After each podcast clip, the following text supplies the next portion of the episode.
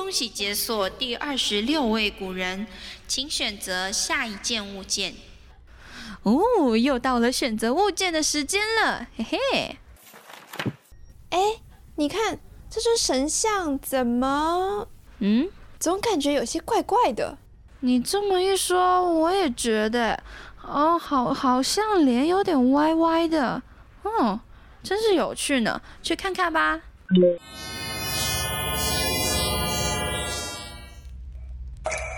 我们怎么又来光顾监狱了？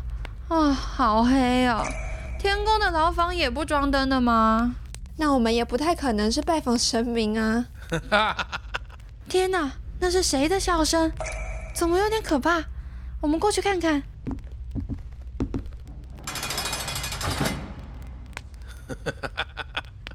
我乃天上玉皇大帝钦差下凡，来人间查看民情。现已查毕，不日就要归天复旨。这怕不是被关出幻觉了吧？真把自己当神仙了？日记本上显现了，原来是施耐庵呐。那今天就让我们一起来认识施耐庵吧。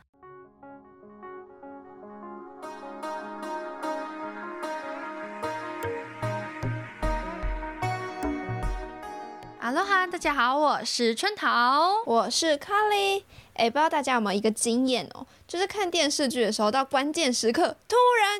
进入下一集预告哦，那个超烦的，而且现在有一些广告一分三十秒，哎，请问那可以被称之为广告吗？它直接单独放一集都可以，真的。但不止现代的作者们啊，喜欢吊大家的胃口，以前的说书人呢也玩这一套。嗯，每当准备进入故事高潮的时候呢，哎，戛然而止，他们一定会来一句：“预知后事如何，且听下回分解。”想知道后面的故事是什么吗？明天再来，没错没错。今天我们要介绍的这位古人，哎，厉害了！他的小说呢，被明代的冯梦龙、清代的李渔称为四大奇书之一。不仅如此哦，清代的金圣叹更把这部作品评为了六才子书之一。这本小说你没有读过，也一定有听过，那就是《水浒传》。没错。而他的作者施耐庵施先生呢，就是我们今天的主角。嗯，施先生的这本《水浒》呢，是最早通行的白话章回小说哟，更让施耐庵一举成为了长篇小说之父。其实说到施耐庵，我真的觉得他是一个自带神秘色彩的奇男子哦。怎么说？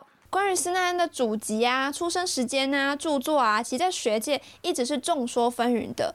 有的人说历史上根本就没有施耐庵这个人，只是某个人的笔名；但也有人说，哎，这个人只是籍贯和出生年不详啊。但不管是哪一种啊，经过后代学者的整理，施耐庵传记啊、墓志铭啊、明朝文献啊、诗事族谱啊等等等等等等，大部分的人就我们看到的都有共识，哎。是确有其人的。施耐庵出生在江苏，原名叫施彦端，哎，又名施子安、施尔。纳安是他的字，差不多是元末明初的人。在收集资料的时候呢，我就看到一个特别的故事。嗯，当初啊，这些专家学者们在考古的时候，就来到了新化市新垛镇施家桥村这个地方，赫然发现，哎呀，这的人呐，跟施耐庵的画像长得可真像呢。所以我自己个人认为啦。历史上应该是真的有这么一位文学家。我觉得其实从元曲那几话到现在的古人，都是作品的记载。比他们人多，嗯，那施耐庵的生平呢，就像是散落各地的拼图一样，我们真的是一块一块努力拼拼拼，勾出一个雏形的。那小时候的施耐庵呢，家里比较穷，没有钱让他读书，但是施耐庵又是一个天生好学的小孩，于是他就蹭到了那个教室旁边，人家教学楼旁边，站在窗外听，然后越听越入迷，然后就越走越近，越走越近，突然。哇的一声，有小朋友尖叫啊！原来是他那个坐窗边嘛，一转头发现，呃，怎么有一个人贴在玻璃上？哦，应该可能不是玻璃啊，就贴在窗户上了。那这时候呢，老师本来想要睁一只眼闭一只眼的，也没有办法了，就走过去跟小小施耐庵说：“你要是真的这么会学习的话，你就在家里靠自学，我送你四书五经，你自己学，学成了再来找我。”嗯，那施耐庵也很有骨气，回家自己开始念书去了。十二十三岁的时候。他在众人面前写了一篇作文，写得非常好，被一个秀才看中了。于是这个秀才就资助他，让他去私塾念书。所以一直从那时候开始，他才进入了正统的教室学习。对但不得不说呢，他真的是天资聪颖，很争气。十九岁就考中了秀才，二十八岁时中举了。三十六岁的那一年呢，和呃神机妙算刘伯温同榜中了进士。嗯，哎，据说他跟刘伯温好像也是竹马竹马啦，传 说传说。哎，真的很厉害。但施耐庵的当官之路呢，并不长久。他曾经在钱塘这个地方做过差不多两三年的官啊，但是因为看不惯官场的黑暗还有腐败，也不愿意去迎合这些权贵，于是就哎辞官回家去了。嗯，后来呢，其实也不是没有人想要找他出来做官，只不过都被他一一的拒绝了。Say no。当时元朝末年呢，就有一个叫做张士诚的人，他想要揭竿起义啊，亲自来拜访了施耐庵。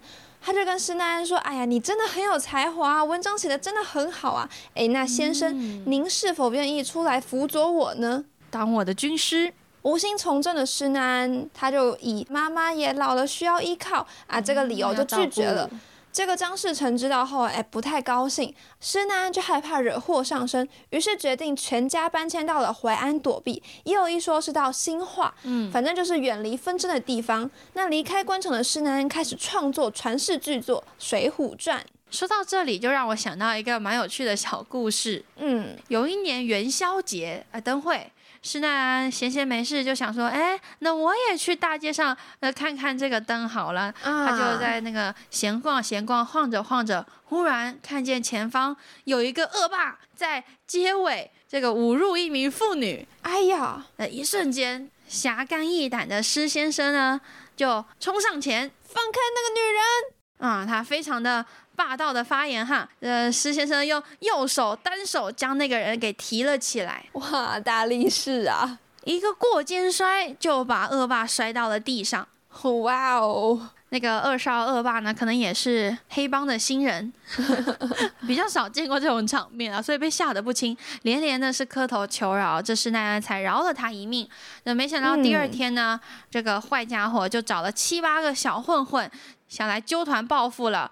这施耐庵呢也不紧张，一脸淡定的看着他们，找来了一根很粗很粗的绳子，跟这些混混说：“来来来，你来你来，你们呐，呃，年轻人哈，用这条绳子把我的双腿捆住，然后用力使劲的拉，看能不能拉得动。”那这群小混混听完之后呢，真是一脸懵，他想说：“这这个人不按牌理出牌，从来没有听过有人有如此要求啊！”是啊。哎，但是因为他们当时呢，已经报仇的那个想法上脑了，觉得还是复仇比较重要，于是大家就开始冲过去，把绳子抓起来，捆绑住施耐庵的双脚，就往两边拉。这说起来也很奇怪了，这一大群人呢，八九个人拉了半天，愣是把自己搞得脸红脖子粗的，但是这施耐庵的脚却像是有钢钉一样，在原地纹丝不动。哦。这施耐庵呢，看这个六人也把他们六累了，时机成熟了，于是就取出了一个铁棍，一记神龙扫尾，就把身边的一棵大树咔嚓打成了两半。哇，这从少林寺出来的吧？还会武功啊！这群小混混一看就觉得，哎呦，哇，今天这可能是认栽了，遇上高手了，马上一起跪地磕头求饶。对不起，对不起，我错了，对不起，对不起，下次不敢了。哎，他们还是很识时务的嘛。听到这边呢，你会觉得，哎，怎么感觉这个故事有点似曾相识？好像也有一个人就是在单手拔垂杨柳，好像有这样的故事。哎，没错，这施耐庵呢就把这段亲身的经历融到了《水浒传》鲁智深在大相国寺降服众泼皮的情节。果然灵感来源于生活啊。好，但真正的介绍《水浒传》之前呢，我们还是先来为大家简单的复习一下章回小说。章回小说是从宋朝、元朝的话本发展而来的。主要当时大家写的话本啊，页数是越来越多，剧情内容也是越来越复杂。像是我们在原曲不是有介绍到，剧本一般来说呢，就是一本四目一蝎子这样的一个形式。可是到王师傅的时候，他写的《西厢记》就已经有五本二十一折一蝎子了，所以大家的那个想要写剧本的欲望可能越来越蓬勃了。所以为了方便把故事讲给大家听呢，就有了分卷分目的设计。元末明初的时候呢，就开始出现一些根据话本再次衍生的长篇小说，像是我们今天要介绍的《水浒传》。那小说的回目呢，一直到了明朝中叶才真正的被创立。明末清初开始呢，才有固定的形式。整个章回小说的体系其实有几个特征，第一个呢就是分回标目，有一个目录给你看；第二个呢是运用白话文，所以呢你我只要会认字，基本上都看得懂；第三个呢是故事之间是相互关联的。是有完整故事线的，可是这时候的架构还没有到那么明显，嗯，还没有到那么明确，对。第四个呢，就是运用了开场诗和散场诗。刚刚我们提到嘛，《水浒传》其实是话本的延伸。当初施耐庵在写《水浒传》的时候呢，就根据了大宋宣和仪式、《水浒传》相关的一些元代杂剧啊、民间传说啊、个人经验啊等等等等去进行参考创作。所以历史上呢，哎，真的有宋江这个人，感觉很帅。没有没有没有，此宋江非彼宋江。也有梁山这个地方，但严格来说呢，《水浒传》不算是他的原创小说啦。可书中所讲述的一百零八条好汉，像是打虎的武松啊，被迫害的林冲啊，我们高中有读到的花和尚鲁智深，嗯，他们聚集到梁山的故事，却是个个都能深植人心啊。还记得开始的时候我们有提到的金圣叹吗？他就曾经点评说，《水浒》所叙是一百八人。人有其性情，人有其气质，人有其形状，人有其牲口。哎，这牲口就是指口气、口吻的意思。会靠。那书中的一百零八个人物，每个人都有自己的这个会靠，自己的气质，自己的说话方式。由此可见，施耐庵在人物的刻画、情节的展现上是多么的细腻动人，才能获得历代评论家的高度赞扬啊！当然啦，施耐庵之所以会创作这么一本小说，并不是自己的兴趣爱好，也不是一时兴起，他是想要透过小说来批评当时政治的腐败以及社会的黑暗，用故事表达受到迫害的百姓他们的心声。